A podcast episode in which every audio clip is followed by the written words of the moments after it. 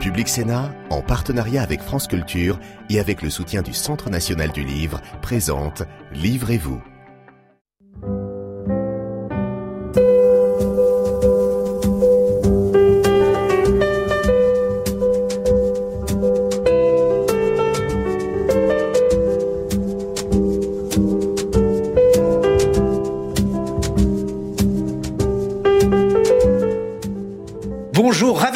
Retrouver dans Livrez-vous, l'émission littéraire de Public Sénat. Aujourd'hui, deux regards sur le fanatisme. Pourquoi fabrique-t-on des dieux? Pourquoi les idolâtre-t-on? Avec euh, deux très bons livres. Je vous les présente immédiatement. Gérald Bronner, bonjour. Bonjour. Vous êtes professeur de sociologie. On vous connaît pour vos différents travaux sur la croyance. Vous avez d'ailleurs présidé récemment la commission Les Lumières à l'ère du numérique. Et là, vous publiez Comme des dieux aux éditions Grasset. Comme des dieux, il s'agit tout simplement de trouver le nouveau Messie. Et pour trouver ce nouveau Messie, eh bien, quoi de mieux que de faire une émission de télé-réalité? Karine Tuile, bonjour. Bonjour. Vous publiez La Décision, un roman aux éditions Gallimard. Et la décision, elle est double. C'est tout d'abord euh, celle d'Alma Revel, qui est juge, juge antiterroriste, et elle va euh, juger euh, des hommes qui euh, ont perpétré des actes de terreur au nom de l'islamisme, et puis une autre décision dans sa vie personnelle un peu mouvementée. Mais tout d'abord, Karine Tuile, pourquoi vous êtes-vous intéressée à ce milieu du terrorisme? Bah, Malheureusement, euh, par l'actualité elle-même, c'est-à-dire que dès 2001, au moment des attentats du World Trade Center, euh, j'ai eu besoin de comprendre ce qui pouvait pousser des, hommes à commettre de tels actes.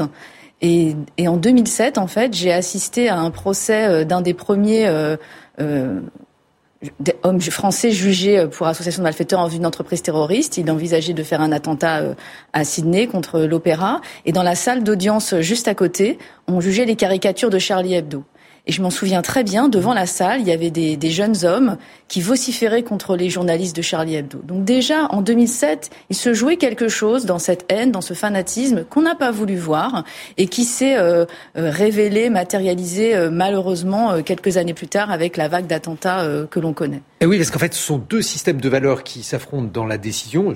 Précise que je ne les mets évidemment pas sur le même plan. Le système de valeurs républicain qu'incarne cette juge Alma Revel et euh, le système de valeurs euh, fanatiques qu'incarnent ces hommes, Karine Tuile. Oui, elle le dit très bien, cette juge, elle, elle considère que le récit républicain n'est plus suffisamment fédérateur et elle se retrouve dans son bureau face à des jeunes qui parfois ont 15-16 ans et qui ont la haine de la France, euh, qui ont la haine de ce qu'ils appellent les mécréants, qui appellent au meurtre et elle essaye de comprendre ce qui, dans leur parcours de vie, a pu les conduire à, à- à alimenter, à développer cette haine pour, leur, pour un pays dans lequel ils sont nés. C'est un peu l'histoire d'un mécréant que celle de Jeff Jefferson, Gérald Bronner, parce que c'est un universitaire. Peut-être pourrait-on vous reconnaître dans certains traits de, de cet homme. Tort. il, a, il a consacré une thèse euh, il y a une vingtaine d'années euh, à des mécanismes sectaires. Et là, il se retrouve dans un phénomène complètement inédit. Il est face à un pasteur, un pasteur Kétron, qui euh, a décidé de trouver le nouveau Messie, ce qui est donc euh, quelque chose d'assez logique pour un pasteur, parce qu'il a besoin de cela. Alors d'un nouveau, je ne sais pas, mais euh, il va le faire au travers d'un procédé étrange, comme je l'ai dit, la télé-réalité. Pourquoi avoir décidé de fabriquer un Messie, Gérald Bronner? Bah, effectivement, ça peut sembler iconoclaste. Hein. Il y a effectivement une forme d'ironie hein, dans ce rapprochement entre la télé-réalité et la quête messianique. Mais si on y réfléchit un instant, ce qui a vraiment, disons, ce qui m'a donné cette idée, c'est que euh, finalement la télé-réalité, elle permet de répondre à une question euh, fondamentale. C'est pourquoi les gens qui sont connus, qui ont de la notoriété, ont un pouvoir d'aimanter notre regard. Et je sais que c'est une question qui vous a intéressé aussi, euh, Guillaume, dans un des livres que vous avez écrits sur les people. Et, et en fait, on pourrait croire que ce qui attire notre regard quand on les croise dans la rue, c'est peut-être parce qu'ils ont du talent, un grand acteur, un grand auteur, etc. Mais en réalité, la télé-réalité a démontré que vous pouvez mettre n'importe qui devant une caméra suffisamment longtemps pour que vous le dotiez en quelque sorte de ce pouvoir d'aimanter notre regard. Or, au cœur de la religion, au cœur de, de, du fanatisme, parce que c'est de ça dont on parle. Et d'ailleurs, euh, Karine Thuil cite cette phrase célèbre de Oussama Ben Laden à propos du désir de mort, enfin de la de la de l'amour de la mort. Eh bien, cela signifie que vous êtes capable de vous abandonner inconditionnellement. Et souvent, vous le faites sur la base du charisme d'un personnage. Et c'est tous ces thèmes que j'ai en effet voulu mêler. Et oui, parce que la secte que vous décrivez, Gérald Bronner, elle est adaptée finalement euh, aux évolutions démocratiques de notre temps? Mais oui, Vox Populi, Vox Dei. Après tout, pourquoi ce ne serait pas le peuple qui élirait un, Messie? Et pourquoi ne le ferait-il pas sur la base d'une émission de télé-réalité? Parce que la télé-réalité a à peu près tout essayé. Hein, elle a essayé d'enfermer des jeunes gens en les droguant, en leur donnant de l'alcool, avec des personnes de petite taille, euh, avec des animaux, enfin tout ça, avec des enfants même parfois, pour voir comment ils allaient se débrouiller si on les laissait tout seuls comme ça, mmh. euh, en s'inspirant de, disons, de, de romans précisément. Elle avait, il y a une chose qu'elle n'avait pas essayé, c'est Dieu eh ben, moi, j'essaye pour elle. Et chez vous, Karine Tuile, lorsqu'il est question de, terrorisme, là aussi, il y a quand même un choc parce que, à la fois, euh, ces jeunes sont des jeunes dans leur époque et ils adhèrent à des croyances qui peuvent nous paraître extrêmement éloignées. C'est là aussi une forme de paradoxe. Oui, et puis il y a ce, cet, cet embrigadement, cette, cette, tout d'un coup cette adhésion à des, à des idéologies, c'est un phénomène sectaire en fait, hein, d'une certaine façon euh, le djihadisme. Oui, absolument. Et, euh, et, on voit comment euh, ce processus, c'est-à-dire au départ une quête de foi, une quête aussi de fraternité, hein, d'ailleurs avec un vocabulaire particulier, les sœurs, les frères, et puis peu à peu cet, cet embrigadement avec la rencontre d'idéologues ou des chocs euh, moraux euh, euh, sur Internet. et c'est intéressant ce que vous disiez parce que ça rejoint aussi ce, ce phénomène-là, c'est-à-dire il y a ce désir quand même à un moment donné de devenir un héros. C'est-à-dire euh, médiatiser au maximum euh, les actes terroristes pour que euh, celui qui les a commis, enfin pour qu'on parle de lui dans la presse, et ça pose aussi d'ailleurs la question quand on organise ces grands procès, et ils sont très médiatisés, et ces personnages sont finalement au cœur de ce système, est-ce qu'ils n'en tirent pas une certaine jouissance? C'est aussi une... ce qui, n'est pas du tout le cas d'Alma Revel, c'est-à-dire qu'en fait il n'y a pas vraiment de narcissisme chez elle, mais en revanche, je l'ai dit, il y a l'autre versant de, de son malheur, si j'ose dire, oui c'est un malheur d'ailleurs euh, c'est son malheur privé parce que euh, son couple bat de l'aile. Et alors, ce qui rend un peu pessimiste dans votre ouvrage, c'est que finalement, eh, la société ne fait pas société, puisqu'il y a une partie qui euh, fait sécession pour faire du terrorisme, et dans son couple, elle est non juive, son mari est juif, et ils s'écartent. Oui, c'est vrai que c'est une réflexion sur les, les fractures identitaires dans notre société. Euh, son mari, qui lui vient d'un monde juif euh, orthodoxe, qui a rompu avec les siens pour vivre cette histoire avec euh, sa future femme Alma, fait un retour à la cinquantaine, un retour assez assez vif. Et c'est vrai que dans ce livre, il y a cette rupture au sein de son de sa, de sa vie intime et cette confrontation dans sa vie professionnelle avec des êtres qu'elle n'arrive pas à comprendre. Mais je crois que c'est euh, le rôle de l'écrivain de raconter le réel tel qu'il est. On le voit bien que la société française, elle est fracturée, euh, que la question identitaire, elle est quand même, euh, elle devient quand même centrale. Et je pense justement que ça a été une erreur politique de ne, pas affronter ces grandes questions-là. Parce qu'aujourd'hui, elles se révèlent dans toute leur violence. Alors, il y a une vision peut-être plus optimiste chez Gérald Bronner, puisque il peut y avoir une possibilité de Messie. Il y a un casting qui est organisé, et c'est finalement une vision assez œcuménique. Au moins, on ne peut pas retirer ça à votre secte, euh, Gérald Bronner. Oui, mais alors je dirais qu'il y a au moins un point commun entre nos deux livres, c'est la question du doute. Ce que j'ai particulièrement aimé, entre autres dans le livre de Karen Tuile, c'est l'obsession du doute, puisque les doutes de la, à la fois de, de la de la juge et de la femme s'entremêlent en quelque sorte. Euh, et, et, de la même façon, euh, mon héros, Jeff Jefferson, qui est, qui est, un universitaire, comme vous l'avez dit, mais qui ne me ressemble pas du tout, je tiens à le dire, euh, si ce n'est qu'il s'intéresse lui aussi aux, aux, aux croyances. Il a fait quand même un point commun. Ça fait un, il y a un deuxième point commun. Il y a un deuxième point commun dont j'ai déjà parlé, c'est que il a aussi traversé dans son adolescence une crise mystique. J'étais moi très très croyant quand j'étais adolescent. Donc évidemment, cela m'obsède et la, la, la question de Dieu est comme un comme je, l'écris dans le roman d'ailleurs, un, membre, vous savez, on dit parfois que les membres fantômes, quand quelqu'un est amputé, il continue à sentir ce membre et il en, souffre. Et c'est un peu, c'est un peu ça. Même quand on a un peu cautérisé les plaies métaphysiques, elles sont toujours un peu là. Et le héros en question eh, ne veut plus retomber dans ces affres métaphysiques. Seulement, voilà, se pose la question et si tout à coup un Messie revenait, parce que je, le dis sans dévoiler l'intrigue du roman, il y a bien un Messie qui va être qui va être désigné d'une façon un peu étrange, mais qui va être désigné. Et toute la question qui va se poser et que le lecteur doit se poser aussi, mhm. c'est est-ce vraiment le vrai Messie? Et euh, ce que j'essaye de, de, de, montrer, c'est l'antagonisme la, entre désenchantement du monde et réenchantement du monde. Et le doute est au cœur. Et j'espère que c'est vraiment au lecteur de décider plutôt qu'à moi. Mais euh, justement, euh, vous avez construit un véritable univers autour de cela, peut-être quelques mois. Alors moi, je ne veux pas divulgacher le livre euh, Gérald Bronner. Non, mais oui, il y a, y, a, y a 13 candidats euh, qui prétendent tous avoir des caractéristiques extraordinaires. Euh, l'un d'entre eux, par exemple, a un, un, tatouage en forme de cœur, prétend ne pas savoir d'où il vient, et de temps en temps, le, le cœur saigne, hein, comme un stigmate, seulement jamais quand la caméra se pose sur lui. Il y a, y a même une femme hein, dans le casting, et, et, cette femme est relativement extraordinaire, parce qu'elle prétend aussi avoir pas, ressuscité. normal que le Messie puisse être ah bah au, jour d'aujourd'hui, c'est une possibilité qui est explorée.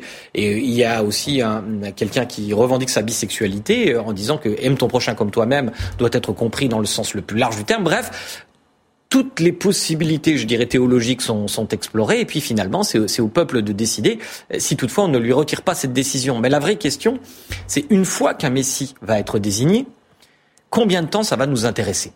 C'est aussi la quête de l'homme ou de la femme providentielle.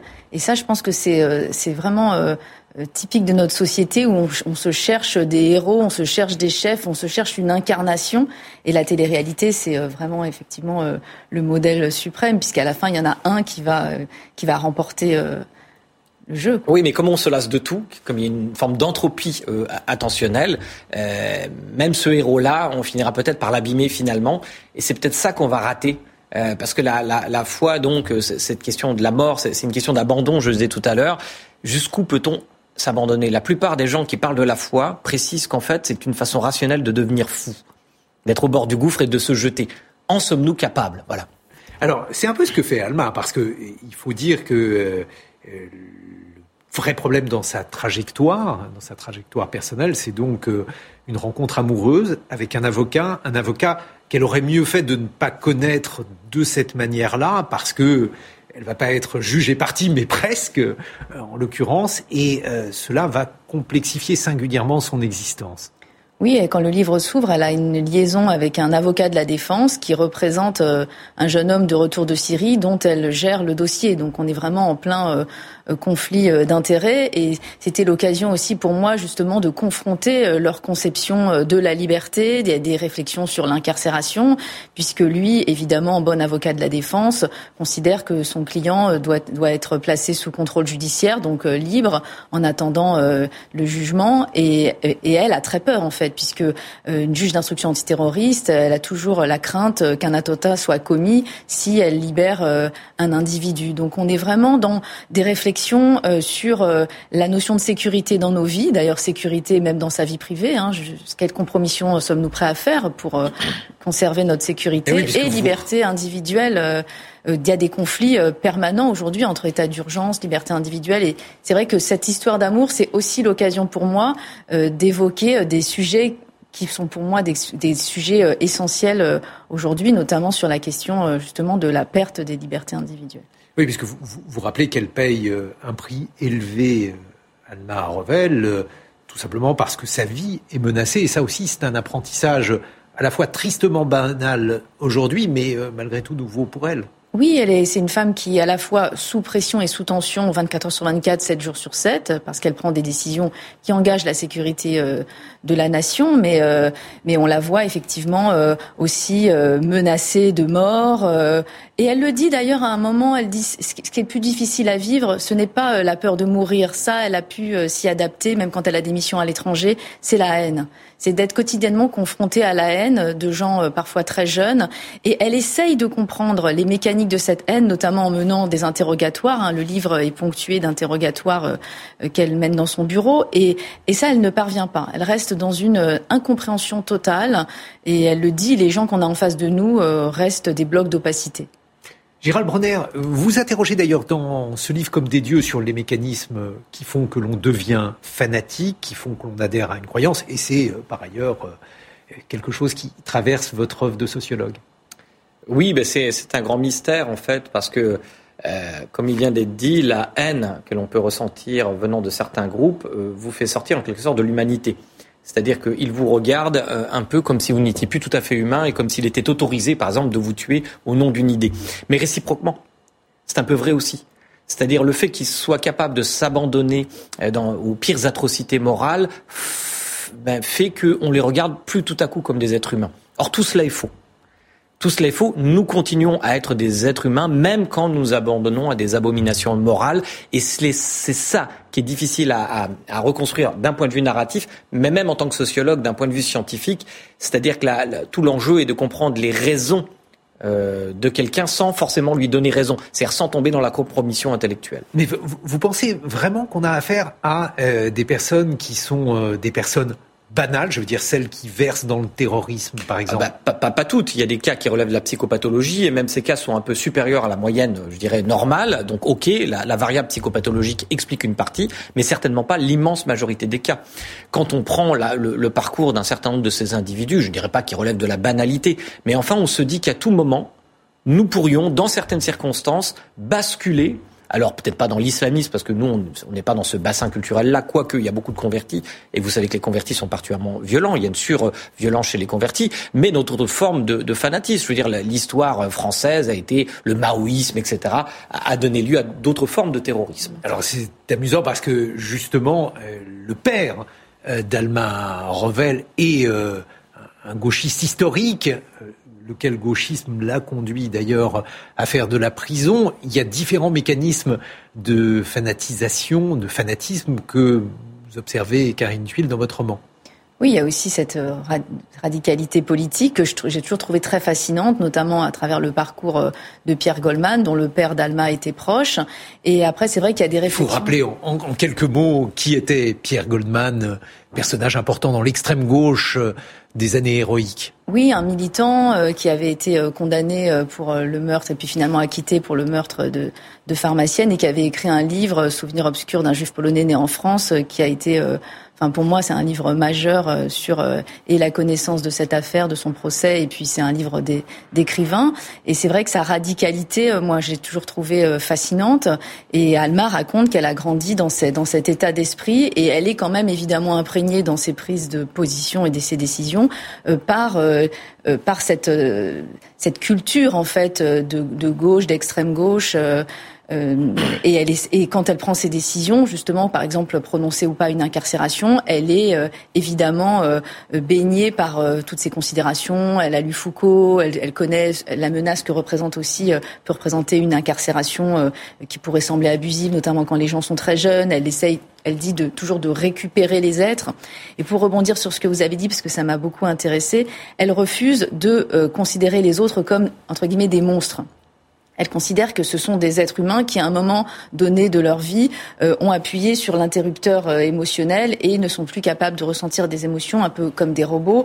Euh, mais elle essaye toujours de, de garder cette, justement cette complicité humaine pour, pour prendre ses décisions. Et ça, c'est quelque chose qui est récurrent dans le discours des juges d'instruction antiterroriste. Je vous propose maintenant d'accueillir l'invité que l'on n'a pas pu inviter. Et cet invité qu'on n'a pas pu inviter, c'est André Breton et L'amour fou, un livre de 1937, Gérald Bronner.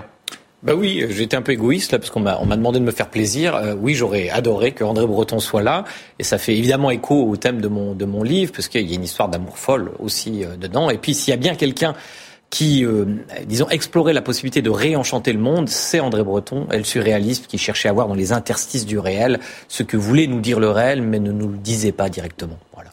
Et chez vous, Karine Twin, il y a justement euh, l'idée qu'on peut créer un monde. Alors euh, là encore, il ne s'agit pas de dévoiler la décision, mais vous créez des personnages avec un destin, un destin qui dépend de leur décision. Oui, mais je crois que ça c'est commun à tous les êtres. Prend, on est nous sommes le produit de nos décisions. Elles nous définissent d'une certaine façon. Elles disent qui nous sommes. Et on voit cette femme qui a tellement de facilité à prendre des décisions euh, euh, dans, certains domaines. C'est vrai que le droit, elle, elle est corsetée, elle a ses règles, elle, c'est une bonne juge. Mais dans sa vie privée, elle est totalement vulnérable, elle est incapable de se décider, elle n'a plus les repères euh, juridiques qu'elle a dans son cadre professionnel. Et c'est toute la difficulté finalement de cette prise de décision, dans la mesure où on sait qu'en plus elle va engager non seulement nos vies, mais aussi les vies des autres. C'est aussi euh, une manière, euh, Gérald Bronner, de, quitter la sociologie pour faire de la sociologie en acte. Pourquoi avez-vous décidé de passer euh, au roman? Vous aviez déjà publié un roman, mais pourquoi avoir décidé ça fait, dix ans, en effet, que j'ai pu publier de, romans. Bien sûr, c'est le même homme hein, qui écrit les romans et les essais de sociologie, mais je dirais que je, je dépose dans mes romans ce que je n'ose pas écrire dans mes essais.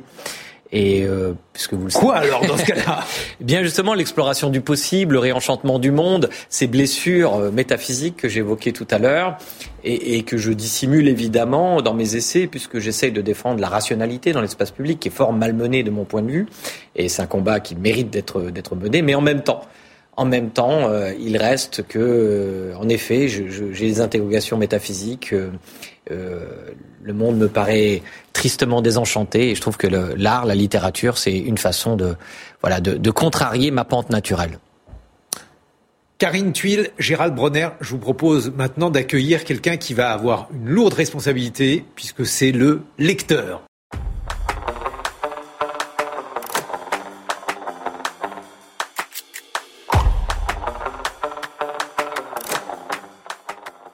Et oui, désormais, chaque semaine dans Livrez-vous, nous allons accueillir un lecteur grâce à notre partenaire, le Centre national du livre.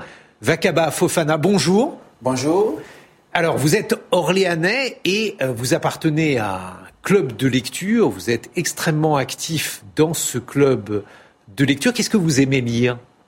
Euh, Moi, j'ai lu un peu de tout. Et aujourd'hui, vous avez euh, choisi particulièrement des ouvrages à nous présenter qui font, je crois, écho à ce que nos deux invités euh, ont dit. Oui, oui, c'est bien cela. Euh, en commençant par Rue Félix Faure de, Ken Bougoul, qui parle justement de, cette prolifération de, des faux prophètes et des faux dévots, de, de l'impact que cela peut avoir dans, dans une société en crise. Donc, euh, Rue Félix Faure, moi j'aime bien parce que j'aime la manière assez originale de, l'autrice de faire tourner l'intrigue de son œuvre autour de, la question religieuse. Le livre commence avec une obscure affaire de maître à, élucider et le narrateur en profite pour, captiver notre attention avec des micro-récits euh, dignes d'un polar qui tous mettent l'accent justement sur cette imposture et ses, ses méfaits. Donc, euh, ces micro-récits sont en effet des des témoignages des victimes de, de la personne qui a été qu'on retrouve morte au début du livre. Voilà, euh, c'est un faux dévot qui, sous prétexte d'être un prophète ou un faux prophète, disons-le, abusait de, de, de, ces femmes-là. Et donc, euh, ces micro-récits sont le, en gros, ce sont des témoignages de, de la souffrance psychologique, morale et même physique que cela a pu avoir, euh, que cela a pu occasionner. Un faux prophète, ça vous parle, Gérald Bronner? Ben, je, ne parlerai qu'en présence de mon avocat. Hein. Continuez, Vakaba. Alors, l'autre livre que vous avez choisi. Donc, dans cette, euh, dans cette optique, je pense que voilà, on ne peut pas parler de l'imposture religieuse sans parler de Tartuffe de Molière, bien évidemment, l'indémodable Molière. Donc, euh, moi, j'aime bien ce livre parce que je trouve que Molière, il, il met une, une légèreté comique extraordinaire pour traiter de, de ce thème assez sensible qu'est la religion. Ce qui fait que c'est accessible à tout type de lecteur. Je recommande fortement la lecture ou la relecture de ce livre à cause de cela, parce que on, il met en scène le ridicule de, de, de ces types en nous faisant, en nous faisant prendre conscience justement de, l'impact que peut avoir le, euh, l'imposture religieuse, non seulement dans la cellule familiale, mais plus globalement dans la société. Ah oui, alors ça, c'est vraiment quelque chose qu'on retrouve, Karine, dans votre livre. Oui, moi j'aime beaucoup aborder la thématique de l'imposture, euh, le jeu sur les apparences, ce que l'on est euh, dans le privé, ce que l'on est socialement. C'est euh, très très intéressant. En particulier sur le sujet de la décision, puisque c'est aussi une réflexion sur la dissimulation. Vakaba Fofana, vous êtes étudiant en lettres. Le fait d'avoir entendu nos deux romanciers, qu'est-ce que ça vous inspire? Bah, un peu de, un peu de peur et de dégoût mais justement, c'est pourquoi j'ai voulu terminer avec euh, un peu un brin d'optimisme, comme chez Gérald Bronner, en parlant de, justement du, traité de la tolérance, du traité sur la tolérance de, Voltaire. Et ce que j'aime bien dans ce livre, c'est la progression argumentative que je trouve assez, assez impressionnant parce que contrairement aux deux premiers livres, c'est, un livre qui, qui s'inspire d'un fait, fait réel, qui, qui, a donné qui a eu des conséquences vraiment extrêmement dangereuses du fait de, cette imposture religieuse, de l'intolérance religieuse. Donc, il parle de cela, il arrive à, prendre conscience de, des dangers que cela peut avoir. Donc, ce qui nous amène vraiment à, ça met d'autant plus en relief euh, les questions de tolérance dont il, dont il est question. Donc, je, recommande tout particulièrement la lecture du, chapitre 23, qui est la prière, prière à Dieu. Donc, je pense que c'est un couple, un, tout petit test, mais qui est rempli d'espoir et de, et de tolérance, tout simplement. Merci beaucoup, Vakaba Fofana, et merci à nos invités. Karine Tuile, la décision, l'histoire d'une juge antiterroriste, c'est aux éditions Gallimard. Et merci à Gérald Bronner. Comme des dieux, il s'agit donc de choisir le dernier Messie, et cette fois-ci euh, avec euh, une émission de télé-réalité. C'est publié aux éditions Grasset. À très bientôt sur Public Sénat.